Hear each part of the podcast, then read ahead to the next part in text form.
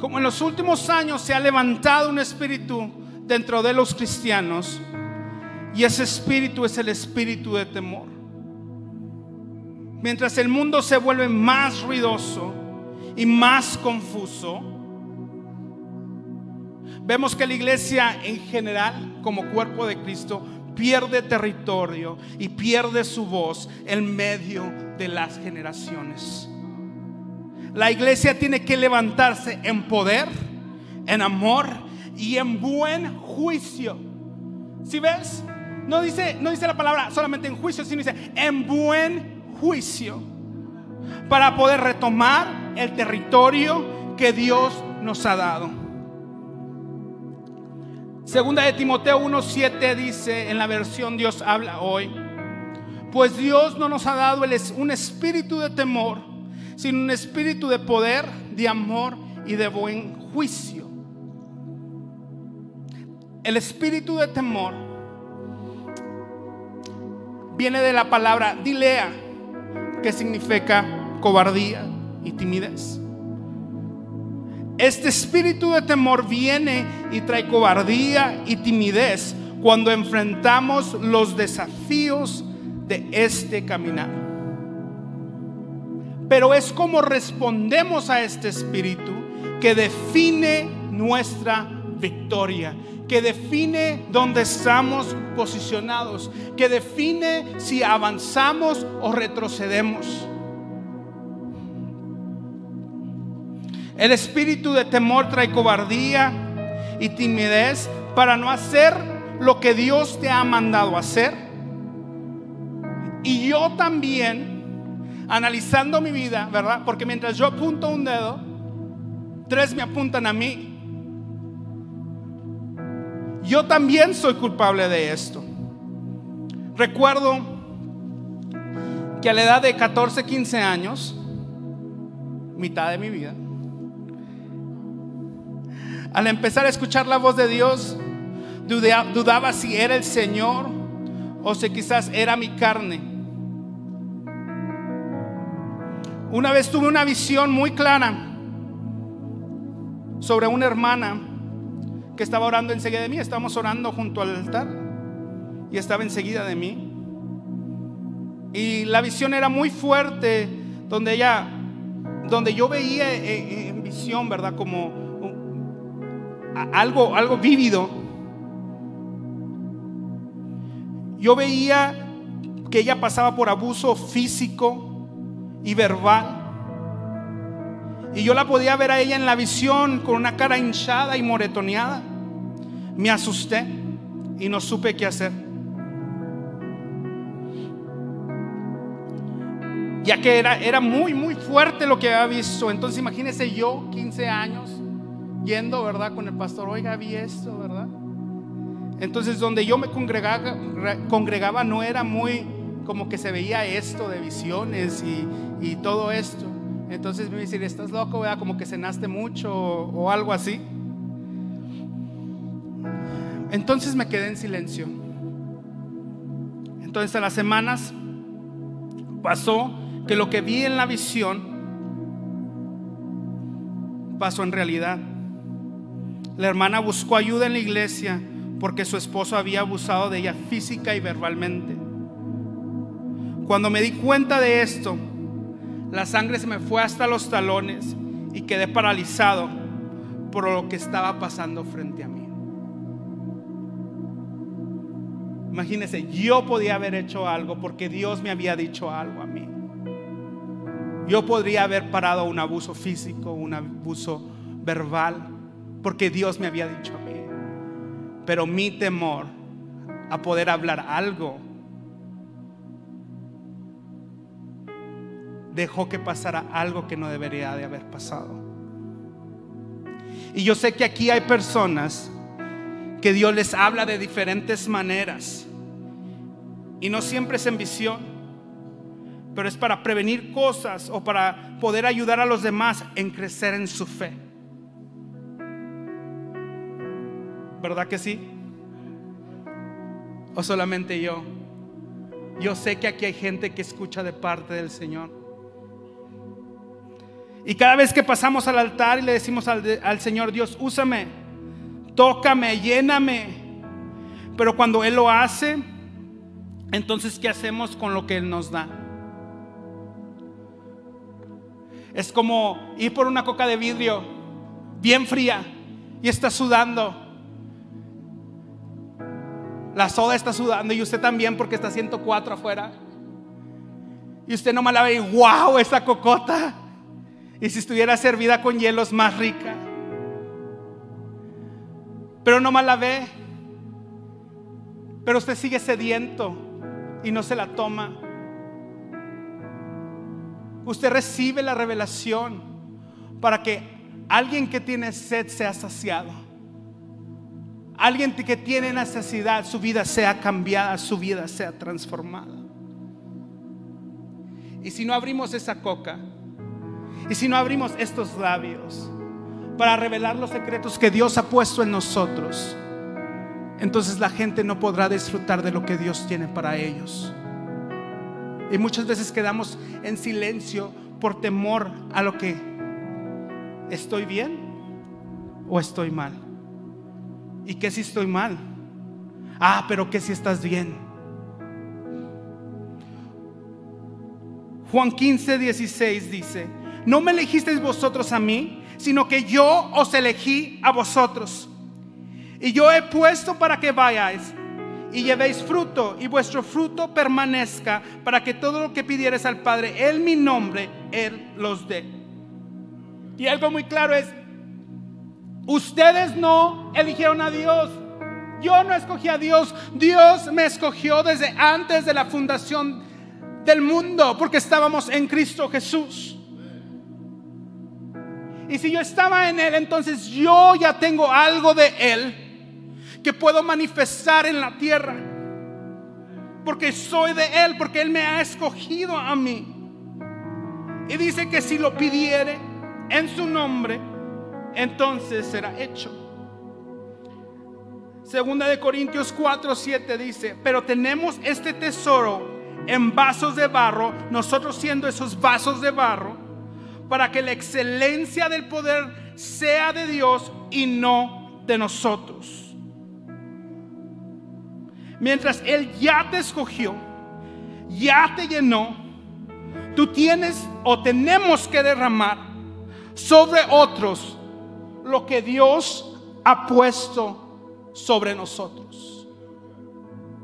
Porque hay veces que somos vasos, que estamos derramando el agua, derramando revelación, derramando la presencia de Dios en el altar. Pero ¿con quién estamos compartiendo eso?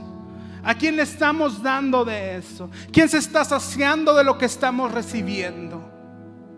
Cuando hay mucha gente fuera que necesita solamente una gotita de lo que tú has recibido.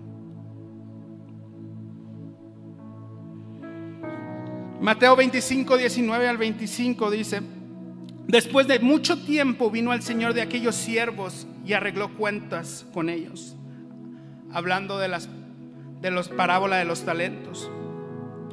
Y llegando el que había recibido cinco talentos, trajo otros cinco talentos diciendo, Señor, cinco talentos me entregaste, aquí tienes. He ganado otros cinco talentos sobre ellos. Y su Señor le dijo, bien, buen siervo fiel, sobre poco has sido fiel, sobre mucho te pondré. Entra en el gozo de tu Señor. Llegando también el que había recibido dos talentos, dijo, Señor, dos talentos me entregaste, aquí tienes, he ganado otros dos talentos sobre ellos. Su Señor le dijo, bien, buen siervo y fiel, sobre poco has sido fiel, sobre mucho te pondré, entra en el gozo de tu Señor. Pero llegando también el que había recibido un talento, dijo, Señor, te conocía que eres hombre duro que ciegas donde no sembraste y recoges donde no esparciste, por lo cual tuve miedo y fui y escondí tu talento en la tierra. Aquí tienes lo que es tuyo. Y vemos continuamente cómo esta historia se vuelve a repetir. Como el canto, ¿verdad? Y esta misma historia vuelve a repetirse. Y se repite, y se repite. Porque no solamente es de una palabra profética que venga y llegue a tu corazón y te haga llorar, sino es que es una palabra profética que venga y cambie el curso de tu vida para siempre. Y la palabra más exacta y profética es la palabra de Dios que viene y nos direcciona en todo momento. Y que cuando la seguimos como es, entonces es lámpara a nuestros pies y lumbrera a nuestro camino. Y entonces no nos perderemos porque esa luz seguirá aumentando nuestro camino, alumbrando nuestro camino. Pero ¿dónde dejaste lo que Dios te ha dado? Porque ciertamente he escuchado, pues ya de perdida que pase de panzazo al cielo. No, aquí no se pasa con cinco. Aquí no se pasa de panzazo. Aquí se pasa conociendo al Señor. Aquí se pasa yendo detrás del que murió en la cruz del Calvario. Aquí no se pasa un pie adentro y un pie afuera. Aquí se pasa cuando estás decidido a dejar al mundo y seguirlo a Él. Por eso dice, buen siervo fiel, en lo poco fuiste fiel, en lo mucho te, pondré. Porque nuestra vida es un poco. Y cuando damos nuestro poco, Él nos da su todo. Y es cuando podemos entrar y disfrutar todo de Él. Por eso su palabra dice que entonces escucharemos cosas que oído no ha oído y ojo no ha visto, porque entramos en el todo de Él. Y cuando tú te dispones a entrar en el todo de Él, entre más te diriges al Padre, entonces más revelación del Padre puedes tener. Pero es solamente para aquellos que están hambrientos aquellos que están deseosos de ir detrás del Padre, aquellos que están desesperados por ver algo diferente en la generación. Que vemos a nuestro alrededor y realmente la sociedad está toda torcida. Pero la palabra dice que yo soy la luz del mundo y que yo soy la sal de la tierra. Entonces me toca a mí dar el primer paso para que Dios haga todo lo demás. Pero ese paso, ¿cómo cuesta? Porque ese paso empieza por negarnos a nosotros mismos. Y ouch, qué miedo es negarse a uno mismo. Porque ya cuando uno está del otro lado dice, ay, pues bien fácil, ¿verdad? Uno, ¿verdad? Sigue al Señor con todo su corazón. Pero es difícil. Hasta que uno ya está de a tiro y dice, claro que es más fácil y es más delicioso estar delante de la presencia. Pero cuando uno empieza, es difícil. Pero es tan delicioso es estar en su presencia. Porque se trata de, individuos que estén dispuestos a que la presencia de Dios more en ellos y que Él los guíe. Personas que le tengan más miedo a estar sin la presencia de Dios que al que dirán. Si ves que a veces quedamos mal con Dios por quedar bien con la gente, con que debemos de quedar siempre bienes con el Señor. Si Él lo dice, entonces Él lo hará. ¿Qué le dijo el Señor a Moisés? Pégale a la piedra. ¿Cuántas veces le pegó a la piedra? Háblale a la piedra. Le pegó a la piedra. Hizo algo que no tenía que hacer. Y tuvo una consecuencia. Y hay veces que queremos quedar bien con la gente. Cuando Dios nos direcciona a hacer algo más. Cuando Dios te está hablando. Cuando tu palabra ha sido ya redicha muchas veces sobre tu vida, que ya no hay duda en ti. Acciona. No te quedes sentado. Pierde el miedo. Empieza a hacer. En Esther 4:12 al 14 vemos la historia de Esther. Y vemos a Mardoqueo. Esther es un libro, uno de mis libros más favoritos de la Biblia. Y será porque me encanta la intercesión. Y, para mí Esther, claro que es importante, pero para mí Mardoqueo, de este libro se debería de llamar el libro de Mardoqueo. Y dijeron a Mardoqueo las palabras de Esther. Entonces dijo Mardoqueo que respondiesen a Esther, no pienses que escaparás en la casa del rey más que cualquier otro judío. Porque si callas absolutamente en este tiempo, respiro y liberación vendrán de alguna otra parte para los judíos, mas tú y la casa de tu padre perecerás. Y quién sabe si para esta hora has llegado al reino. Le dice Mardoqueo este, para eso entraste en todo este rollo. Pasaste todo este proceso. Y ahora que ya estás posicionada, y ahora que ya estás disfrutando del reino literalmente, estás diciendo que no. ¿Quién eres tú? ¿Entiendes, Esther? Que si no lo haces, si no haces lo que el Señor está diciendo, tú no te vas a librar. Porque estás muy bonita sentada en el trono, con corona y joyas, con vestidos elegantes, con banquete, porque estás disfrutando de la vida. Sino que tú perecerás también juntamente con la casa de tu padre. Pero sobre todo, ¿sabe usted, Esther? Sepa usted, Esther, que ayuda ciertamente vendrá de alguien. ¿No será esta como la parábola de los talentos?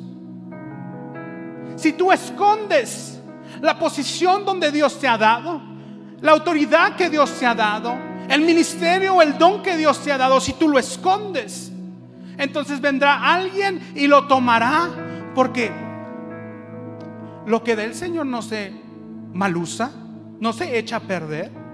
El Señor siempre multiplica.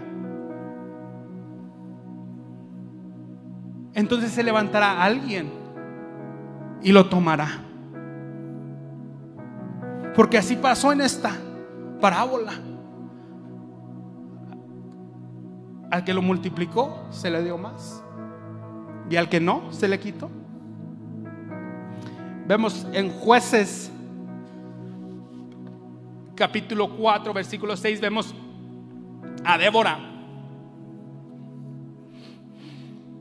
Y lo leo y dice, y ella envió a llamar a Barak, hijo de Abinoab, sedes de Neftalí, y le dijo, ¿no te ha mandado Jehová, hablando Débora, Dios de Israel, diciendo, ve, junta a tu gente, en el monte de Tabor y toma contigo diez mil hombres de la tribu de Neftalí y de la tribu de Zabulón, y yo atraeré hacia ti al arroyo de Sison a Sisara, capitán del ejército de Jabín, con sus carros y sus ejércitos, y lo entregaré en sus manos. Barak le respondió, Barak, si tú fueres conmigo, yo iré. Pero si no fueres conmigo, no iré. Débora le contesta, iré contigo, mas no será tuya la gloria de la jornada que emprendes, porque en mano de mujer vendrá Jehová a Sisara. Y levantándose Débora, fue con Barak a Sedes. Y juntó Barak a Zabulón y a Neftalí en Sedes y subió con diez mil hombres a su mando. Y Débora subió con él. Me impacta Débora como jueza, como autoridad del pueblo. Porque esos eran los, los jueces. Tenían un gobierno. Entonces vemos a Débora diciéndole a Barak, ¿qué no te ha dicho Jehová? ¿Qué no te ha dicho el Señor estas palabras, Barak?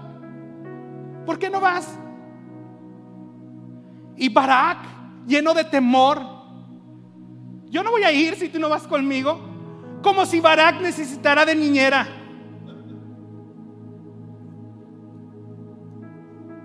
Pero Barak le dice Débora, ¿sabes que si yo voy contigo, la gloria no va a ser tuya? Porque tienes miedo. Hay momentos que hacemos ministerio con otras personas y nos sentimos a gusto. Por ejemplo, aquí en la iglesia hay momentos que pasa la gente y podemos orar por ellas y la gente es liberada, la gente es sanada, la gente es ah, restaurada. Pero cuando estamos allá afuera sin música, si estamos sin atmósfera, sin nada, y vemos a gente con la necesidad, ¿qué hacemos? ¿Nos escondemos como Barak? ¿O actuamos como Débora? Donde Débora sabía su posición como autoridad. Decía, el Señor ya dijo. Y si el Señor ha dicho algo, entonces se tiene que hacer. Y si tú no quieres, Barak, hazte para allá. Pero entonces entiende que tú no vas a recibir la gloria. Como que le, le pegó en su ego, ¿no? A Barak. Imagínese como hombre Barak. Híjola. Pero yo creo que en este tiempo Dios estará levantando a mujeres. Porque hay hombres que han callado. Porque hay hombres que no se han posicionado donde Dios los ha llamado a ser posicionados. Y vemos hombres sentados con llamado y propósito que desde abajo dicen, la mujer calle. Cuando Dios dice, mujer habla, mujer posicionate, mujer engrandece el reino. Mujer, siéntate en lugares celestiales. Porque para esto te he llamado. Y yo creo que en los próximos años veremos un levantamiento en los ministerios y en los dones de las mujeres de esta casa. Donde las mujeres caminarán en el poder y en la autoridad que el Señor les ha dado. Y eso no quiere decir que nosotros hombres no caminaremos, sino que nosotros también caminaremos pero para los hombres ha sido más fácil que para las mujeres. Pero es el momento que te levantes y despiertes y camines en lo que Dios te ha llamado a hacer. Porque gracias a Dios estamos en una iglesia donde creemos que la mujer tiene ministerio, que la mujer tiene autoridad que la mujer también escucha de parte del Señor. Necesitamos estar dispuestos a conquistar más allá de lo que nosotros pensamos que podemos conquistar.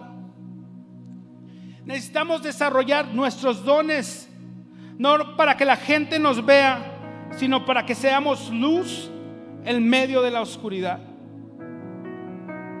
Mientras vemos que las tinieblas son muy ruidosas, especialmente en este mes.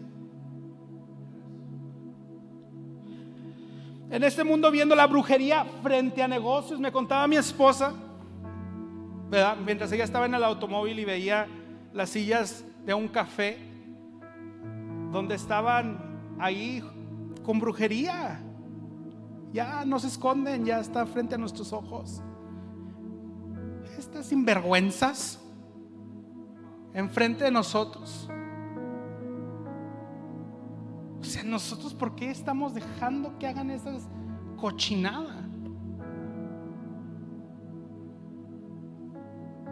Vemos en TikTok, para aquellos que, lo usamos, de repente te sale ahí, mande 5 dólares y le leo quién sabe qué. Y ahí va la gente. Mande 20 y le digo el sexo de su bebé que está por nacer. Y ahí está la gente. Y vemos postes grandes. Se lee la mano, se leen las cartas y se lee todo. A ver si me lee los biles también. Y también que los pague. Que me llene el tanque de gas. Pero como iglesia, ¿dónde estamos parados? Si somos la luz del mundo y la sal de la tierra, no podemos tener miedo a las cosas que son de la oscuridad. Tenemos que enfrentarlas sabiamente, sabiendo que nuestra guerra no es contra sangre ni carne, sino contra qué? Contra principados, contra cosas que hay en los aires.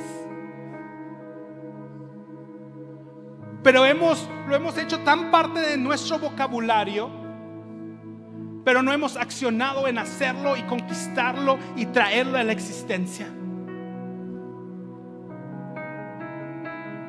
Necesitamos ver a una iglesia que se levante con autoridad para retomar lo que es de Dios. Las escuelas, el sistema público era de Dios. Este país es de Dios. Y aun cuando vengan cosas malas y veamos cosas, nosotros tenemos que decirle un hasta aquí. Y esto lo escuché de, de uno de mis predicadores favoritos. Nosotros con nuestro dinero apoyamos lo que está allá afuera. ¿Cuántas banderas han visto allá afuera este mes en negocios? ¿Verdad que sí? Y amamos a la gente. Porque la gente no es el problema, el espíritu es el problema. Pero cuando nosotros damos nuestro dinero a ese establecimiento, ¿qué decimos? Está bien lo que tú estás diciendo. Está bien lo que tú estás haciendo. Échale. Dale. Ponla más grande en tu establecimiento.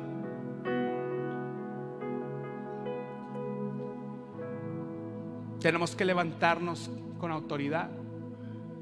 Tenemos que levantarnos sin temor a decir no a decir, dice el Señor que no tendrás dioses ajenos delante Dice el Señor que no mentirás.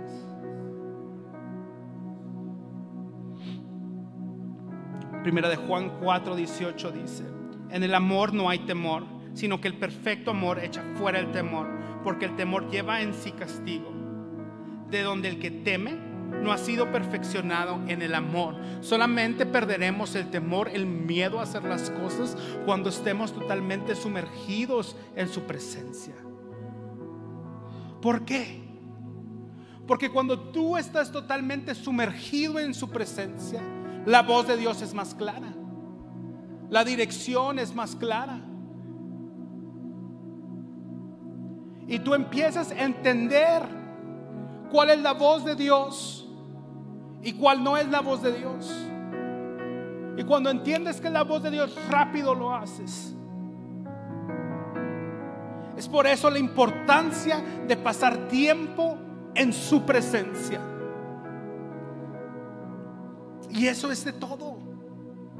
Eso es el todo del cristianismo. Si tú y yo pasamos tiempo con Él, entonces todo será más fácil.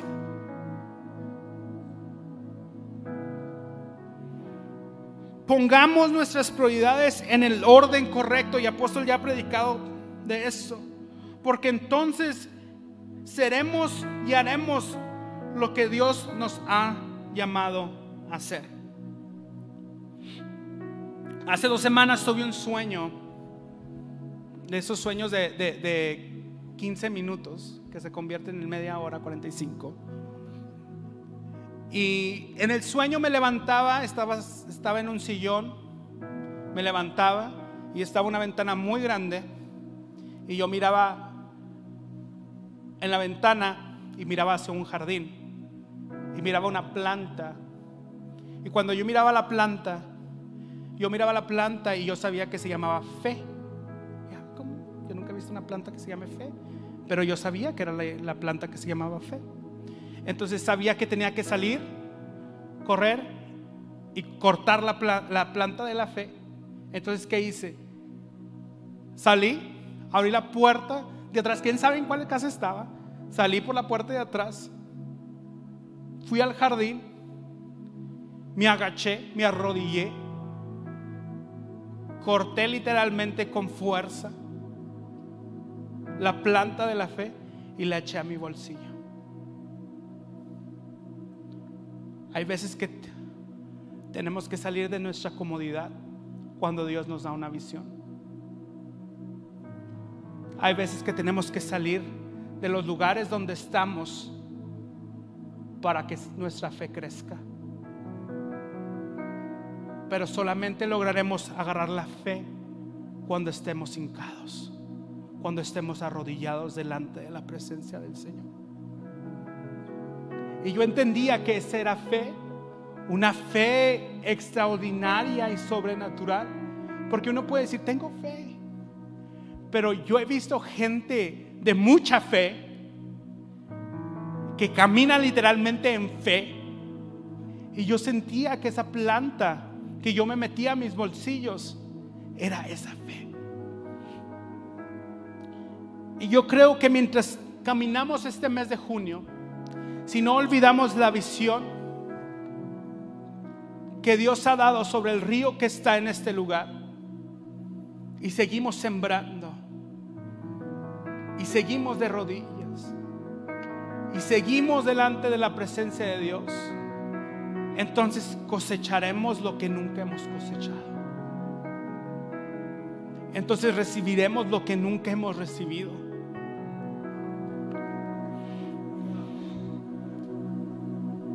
Pero Dios quiere hacer crecer nuestra fe en esta hora. Esa fe que está impuesta en Dios y no en el que yo pueda mover las montañas, sino que el Señor puede mover las montañas. Porque ¿qué puede hacer mi vocecilla toda fea para mover la montaña? Nada. Es el Espíritu de Dios que cuando el Espíritu se une a mi espíritu y sale de la boca, entonces sucede porque hay autoridad del Eterno sobre nosotros. Pero ¿habrá vasos disponibles? ¿Habrá vasos que sí, hay, muchas cosas suaves en este mundo, muchas que hacer que hacer como Marta. Pero María siempre escogió la mejor, el estar en los pies de Jesús. Y mientras nosotros vayamos más detrás del Padre, nuestra fe incrementará porque nuestra vista entonces estará en Él. Y Él es el que hace lo imposible posible. Nuestra disposición cambia todo. Y la pregunta del día de hoy es, ¿qué tan disponible estamos para entrar en la puerta de su presencia? No importa cuánto tiempo tenemos caminando con el Señor. Él quiere crecer nuestra fe. Pero tú y yo estamos dispuestos en esta noche. ¿Estamos disponibles en esta noche? ¿Estamos queriendo, hambrientos por su presencia en esta noche? ¿Tu agenda te ha dado un tiempito para la presencia de Dios? ¿Verdad? Porque quién sabe, a lo mejor en la agenda, cuando nos vayamos, ¿verdad? No vaya a caber en tu agenda.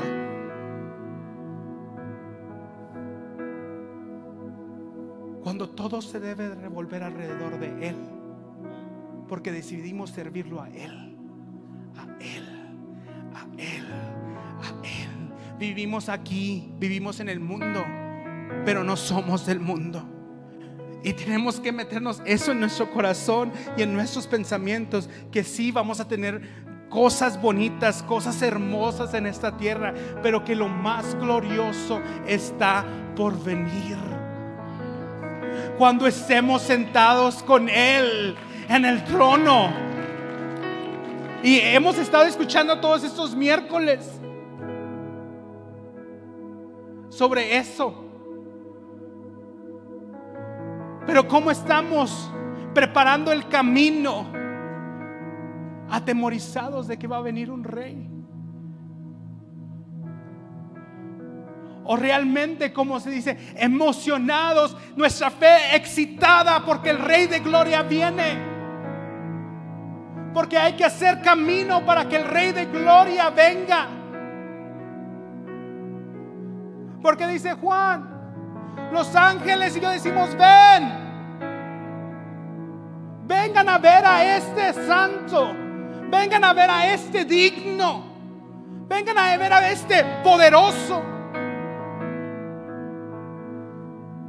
Pero es un tiempo de levantarnos con poder y autoridad, donde Dios se encargue de tu agenda, donde Dios se encarga de tus negocios donde Dios se encarga de tus estudios. ¿Por qué estudio? Porque el Señor me dijo. Porque tengo este negocio, porque el Señor me dijo. Porque estoy abriendo otro negocio, porque el Señor me dijo. Porque hay que tomar territorio. Porque así es como pasarán los tesoros del mundo a los hijos de Dios. Porque retomaremos y tomaremos negocios que eran del mundo, que pasarán a las manos de los hijos de Dios. Y yo lo creo. Y lo veremos. Pero hay que perder el miedo. Hermanas, tienen que perder el miedo. Hay ustedes, hermanas, que hay mujeres para estar en plataforma y que tienen que perder el miedo. Que sí, que sus tortillas de harina y sus guisados están riquísimos. Y si me invitan uno después está bien. Pero el Señor no solamente las ha bendecido con eso, sino que el Señor las ha llenado con visión, que el Señor las ha llenado con, con sueños, que el Señor las ha llenado con palabra profética. Y una iglesia nomás no puede eh, servir al 50% de la iglesia. Tiene que servir a todos. Hay cosas que tú has pasado que gente necesita escuchar. Pero estás sentadita y calladita. Vamos a ponernos de pie. ¿Estás dispuesto a entrar?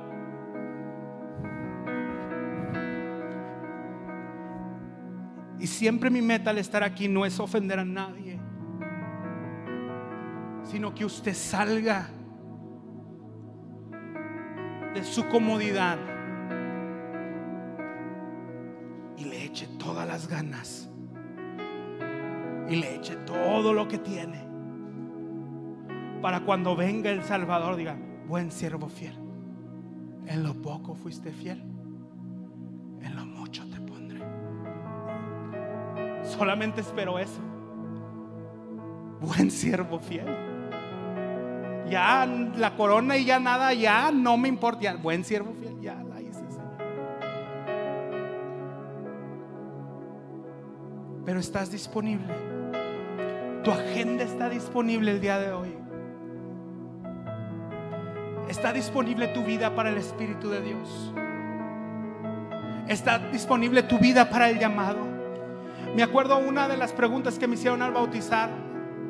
¿Y por cuánto tiempo quieres servirle al Señor? Para toda la vida. Y lo sigo diciendo. Y cada día que me levanto, le digo, Señor, tú me escogiste a mí y yo te escojo el día de hoy. Y yo te vuelvo a escoger a ti y te doy mi vida y me reentrego mi vida a ti el día de hoy. Pero habrá gente disponible para que el Señor entre con usted y cene con usted